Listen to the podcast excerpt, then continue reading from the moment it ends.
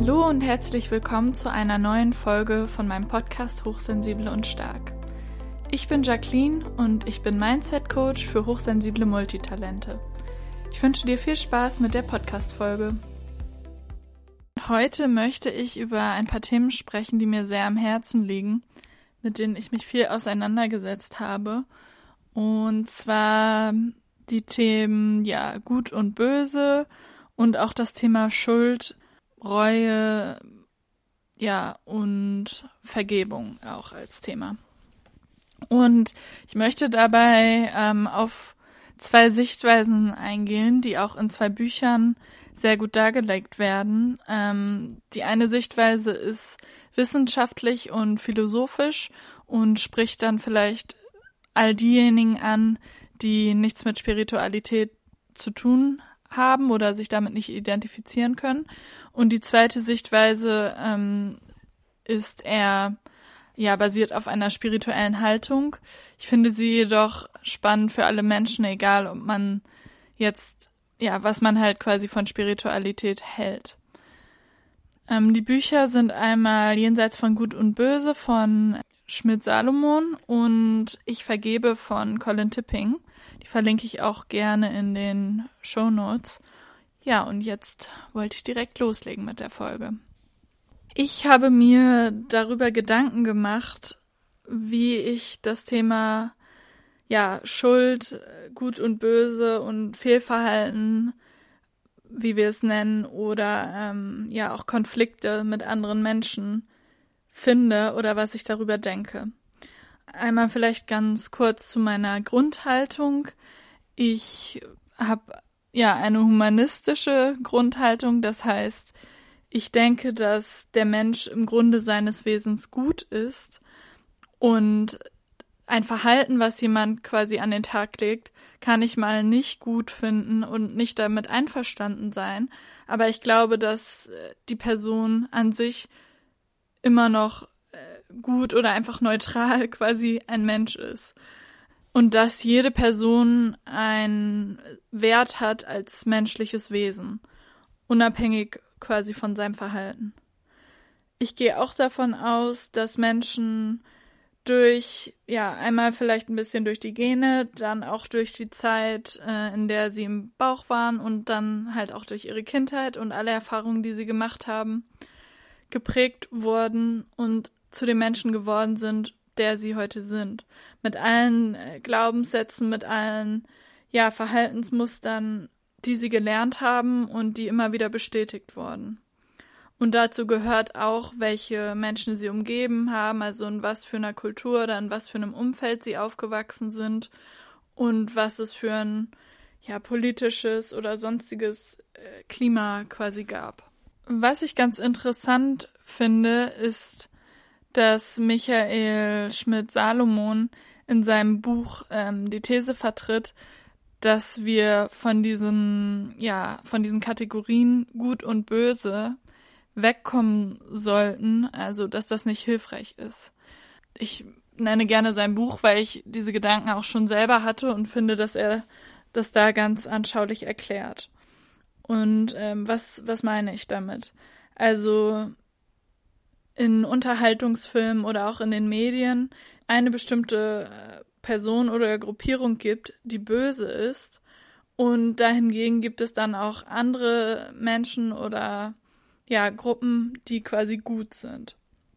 Und diese Unterscheidung, äh, da nennt er auch ein Beispiel von äh, George Bush, der hat ja damals von der Achse des Bösen gesprochen. Und heutzutage in den Medien habe ich manchmal das Gefühl, dass sich darauf geeinigt wird, dass Trump irgendwie böse ist und die Sachen, die er macht, naja, das nicht gerade ja gut ist. Und äh, somit, ähm, ja, das liest man ja auch in vielen Zeitungen oder ich glaube, da ist sich auch vielleicht ein Großteil von Europa relativ einig, dass das quasi, quasi äh, böse ist, aber man identifiziert sich auch nicht darüber, also andersrum, was, was man denn selber, was einen denn selber ausmacht und was man denn selber ist, wie man denn ist. Und so könnte man ja auch, wenn man möchte, eine gemeinsame Identität finden. Was mich persönlich jetzt daran auch stört, ist, dass ich einfach denke, dass jeder Mensch sowohl gut als auch böse ist. Und wir oft als Menschen davon ausgehen, dass es in Ordnung ist, nur das eine zu sein. Und äh, ich finde, das merkt man oft bei Projektionen. Wenn man sich sehr, sehr, sehr doll darüber aufregt, zum Beispiel jetzt über ähm, Trump, dann hat man wahrscheinlich bei sich selber noch nicht akzeptiert, dass man auch Seiten hat, die nicht immer unbedingt nur gut sind oder dass man auch ja quasi nicht perfekt ist. Ich bin halt der Meinung, dass das ganze Spektrum für jeden einzelnen Menschen gilt, dass man sowohl gut als auch böse ist, als auch lieb, aber vielleicht auch mal fies und dass das eben auch ganz normal ist, dass wir so sind. Worauf Schmidt-Salomon in seinem Buch auch noch eingeht, ist, dass er nicht denkt, dass wir so eine richtige Willensfreiheit haben, wie wir immer denken. Also es wird ja oft davon ausgegangen, dass jeder seines Glückes Schmied ist, dass jeder ähm, irgendwie selber für die Dinge verantwortlich ist und das schon schaffen kann. Ja, dass, dass man eigentlich alles selber in der Hand hat.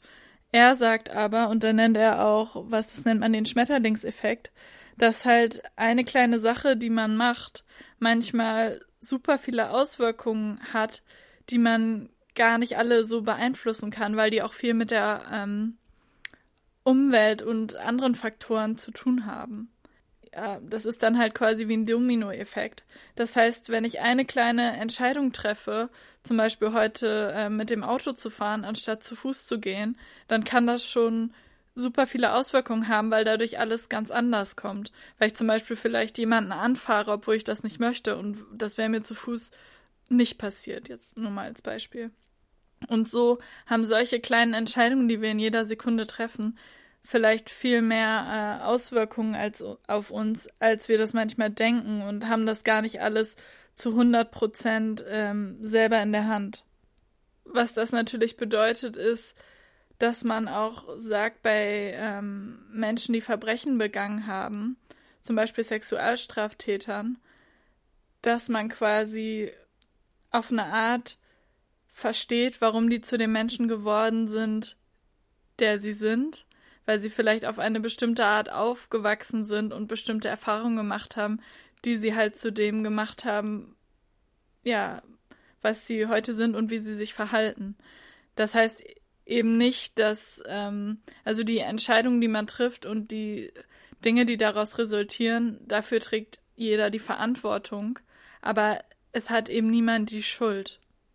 Dieses Wort Schuld ist meiner Meinung nach nicht hilfreich, denn wenn man sagt, dass man selber Verantwortung übernimmt und jeder Mensch Verantwortung für sein Handeln übernehmen sollte, dann ist das was ganz anderes, als wenn jemand Schuld an etwas anderem hat. Zum Beispiel jetzt nochmal mit dem Sexualstraftäter könnte das dann so aussehen oder generell bei Verbrechen, dass viel mehr Wert darauf gelegt wird, dass die resozialisiert werden und eben geguckt wird, wie denen geholfen werden kann, damit sie sich in Zukunft nicht mehr so verhalten, ähm, was dann ja auch der Gesellschaft zugute kommt, anstatt zu sagen, es gibt eine Schuld, die muss jetzt abgesessen werden und deswegen wird jemand ins Gefängnis gesperrt, denn das kreiert meiner Meinung nach oft eine Negativspirale und aus dem Thema Schuld entstehen dann vielleicht Depressionen oder jemand macht sich selber fertig oder was auch immer.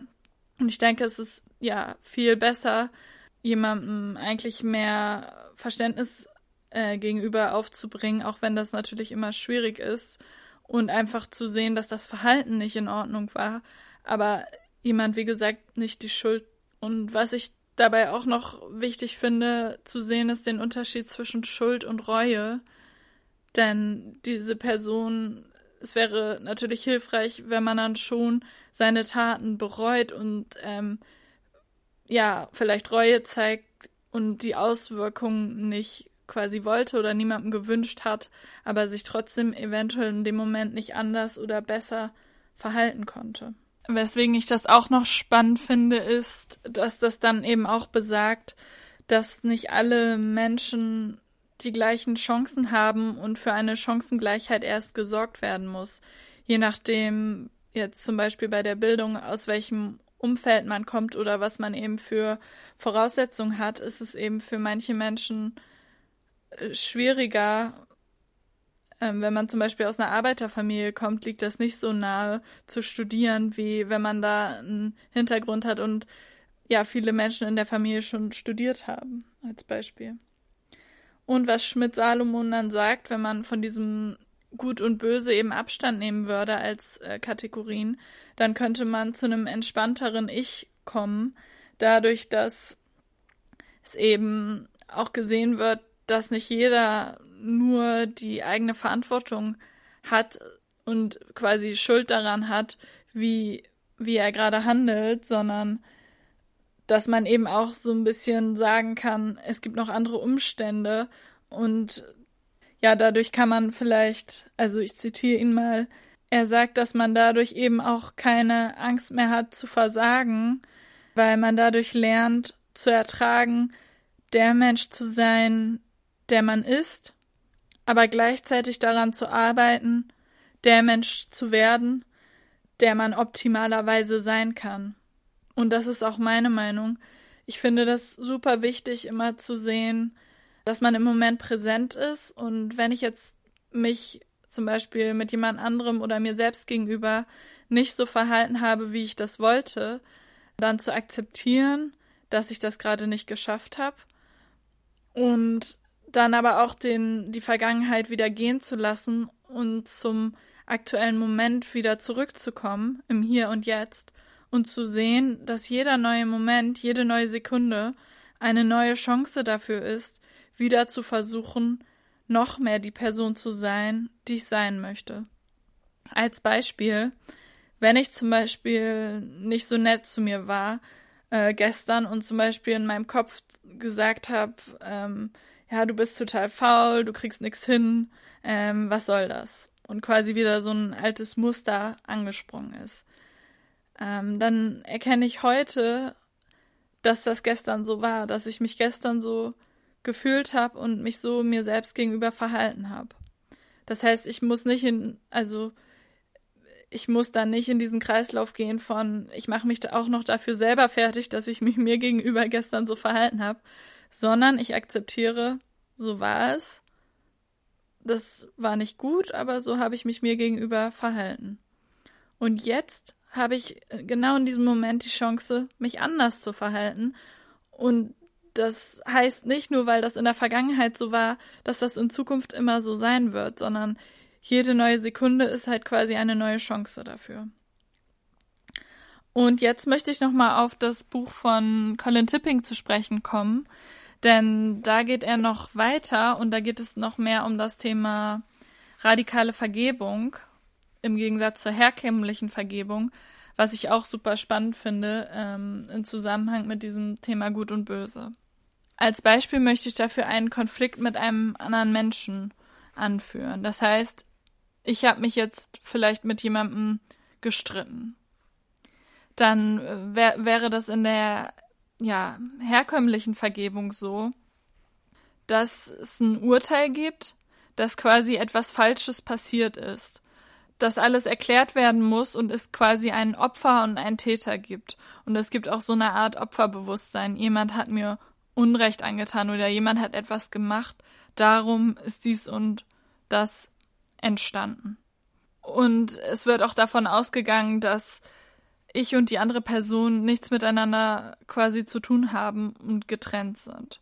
Und ich möchte jetzt einmal erklären, was die äh, Sichtweise von Tipping ist. Und zwar geht er davon aus, dass wir auf einer höheren Ebene, also er geht davon aus, dass es Seelen gibt und dass wir alle miteinander verbunden sind und auf einer höheren Ebene quasi sogar Freunde sind und dass ein Freundschaftsdienst sein kann, dass jemand auf die Welt kommt und gerade genau die Auseinandersetzung mit dir hat, die dich selber weiterbringt.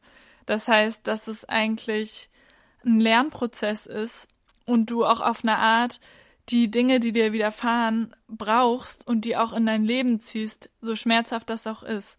Denn das ist auch jedes Mal eine Chance, sich selber zu heilen und alte Muster zu erkennen und auch loszulassen.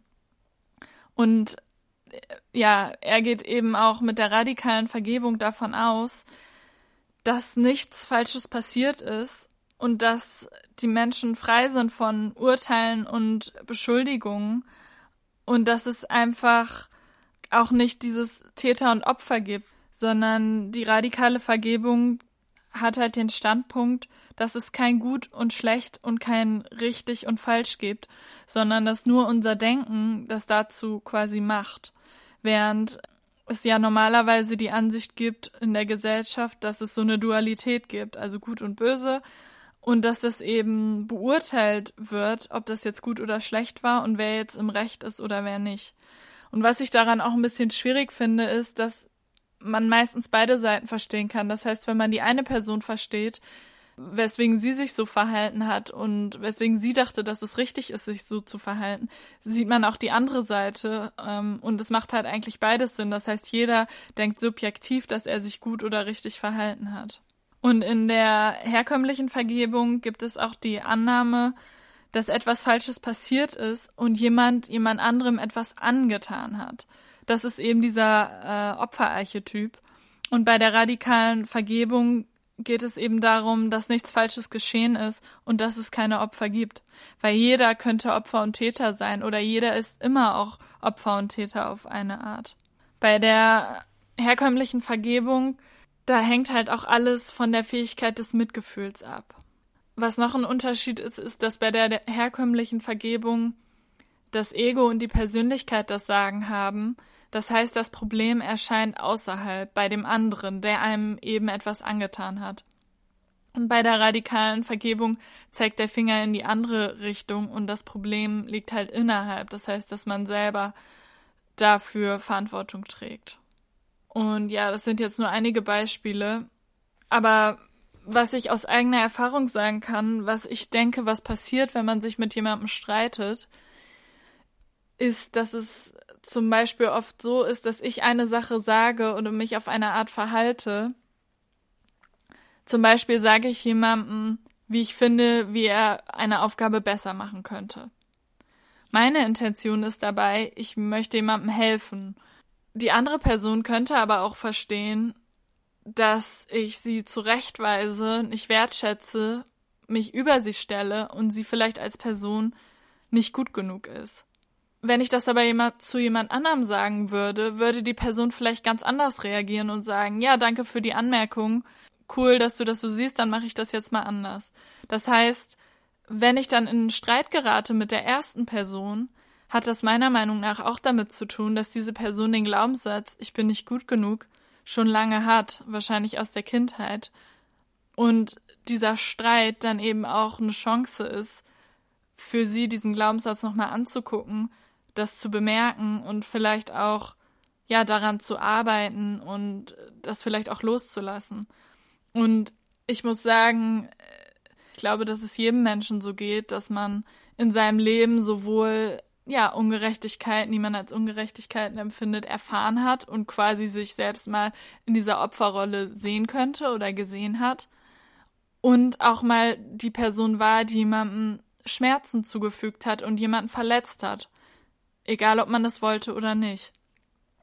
Und was ich super wichtig finde, und jetzt komme ich zum Thema Vergebung, dass ich mir selbst als allererstes vergebe, für alle Sachen, die ich gemacht habe, weil ich ganz genau weiß, dass ich das in dem Moment nicht besser wusste, dass ich das zu meinem besten Wissen und Gewissen gemacht habe, mich so gut verhalten habe, wie ich konnte, aber dass eben meine Fakten damals waren und auch je nachdem, wie es mir gerade ging, ich mich halt so verhalten habe, wie ich mich verhalten habe. Und das gilt eben auch für alle anderen Menschen. Das heißt, wenn sich mir gegenüber jemand so verhalten hat, dass es mich verletzt hat, dann habe ich diesen Menschen in meinem Leben eben auch verziehen, weil ich mich auch in die andere Person auf gewisse Weise ein bisschen hineinversetzen kann und verstehen kann, dass sie auch nach bestem Wissen und Gewissen gehandelt hat, weil ich eben davon ausgehe, dass jeder Mensch im Grunde seines Wesens gut ist. Aber ich auch weiß, dass die andere Person geprägt wurde durch Beziehungen, die sie davor hatte, durch ihre Kindheit, durch all diese Dinge und sich eben so verhalten hat, wie sie hat. Punkt. Ich sage das so, ich habe allen Leuten vergeben auf der weltlichen Ebene, aber ich bin eben auch der Ansicht, dass es eigentlich nichts zu vergeben gibt, weil es passieren positive und negative Dinge in unserem Leben. Und ich bin der Meinung, dass man durch alle Sachen wachsen kann und wichtige Lektionen lernt, auch wenn sie sehr schmerzhaft sein können.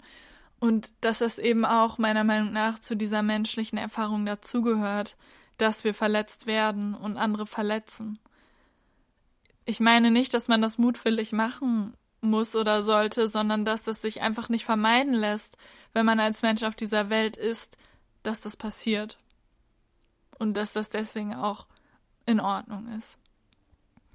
Und ich kenne das aus eigener Erfahrung und ich bin wirklich der Ansicht, dass Schuldzuweisung und das Thema Schuld nicht besonders hilfreich ist und äh, ja, auf eine Art nichts bringt, weswegen ich das auch interessant finde, wie mit Salomon das eben äh, erklärt hat. Und auch Colin Tipping sagt halt, ja, dass es nicht um das Thema Schuld geht, sondern wenn man eine andere Perspektive einnimmt, in der man sich nie wieder als Opfer sieht, sondern einfach äh, Selbstverantwortung übernimmt für alle Dinge, die man quasi auch inszeniert hat. Und ich verstehe, dass das eine Perspektive ist, die herausfordernd ist, wenn man gerade in dem Schmerz drinne ist. Oder auch denkt, warum sollte ich das selber inszenieren, dass jemand was weiß ich, mich begrapscht oder ähm, was auch immer. Aber auf einer anderen Ebene verstehe ich auch, dass wir uns manchmal Dinge in, unserer Le in unser Leben ziehen, durch die wir halt super wichtige Sachen lernen.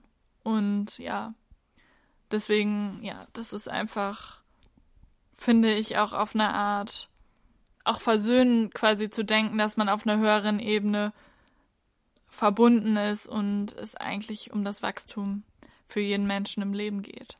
Was ich zum Thema Vergebung sonst noch sagen kann, ist, dass ich denke, dass wenn man zum Beispiel selber sich schuldig fühlt, dass das auch eine Entscheidung ist, irgendwann aus den Gefühlen zu gehen und die Gefühle nicht mehr zu haben, weil ich der Meinung bin, dass es eben nicht nötig ist, und was ich aber auch finde, ist, dass man eben gleichzeitig Verantwortung übernimmt für sein Handeln und sich, wenn man möchte, entschuldigt oder eben auch nicht. Aber dass, dass man halt auch vielleicht guckt, dass wenn es geht, dass man das in Zukunft eben nicht mehr so macht und das eigentlich das Beste ist, was man machen kann. Also anstatt sich schuldig zu fühlen, eher zu gucken, dass man im nächsten Moment oder in der Zukunft noch mehr zu dem Menschen wird, der man sein möchte und der man sein kann und sich eben nicht mehr so verhält.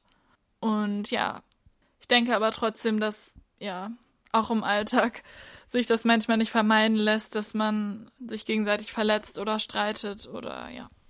Und ich denke, das ist einfach ganz natürlich. Ja, dieses Thema ist super komplex und ich würde mich sehr, sehr vor allem zu dieser Folge über Feedback freuen. Wie siehst du das? Hast du dir auch schon mal über diese Dinge Gedanken gemacht? Und ja, vielleicht auch, wenn irgendwas unverständlich geblieben ist, dann äh, würde ich mich natürlich auch über eine Nachricht freuen, dann würde ich das nochmal aufklären. Und ansonsten, ja, wünsche ich dir eine wunderschöne Woche und bedanke mich fürs Zuhören. Und ja, bis zum nächsten Mal. Tschüss.